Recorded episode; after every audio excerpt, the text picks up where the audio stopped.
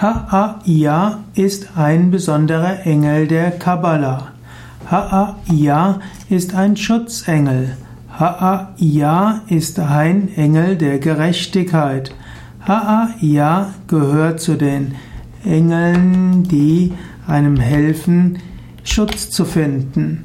Ha'aya gehört zum Chor der Herrschaften. Ha'aya wird dem Element Feuer zugeordnet.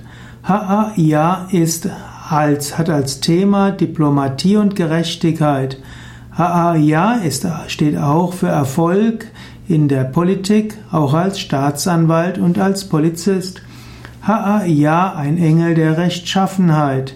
Ha'aya steht für Tugend, für innere Ordnung und damit auch für Glück durch Rechtschaffenheit. Ha'aya ist auch ein Engel, um vor Gericht sein Recht auch zu bekommen.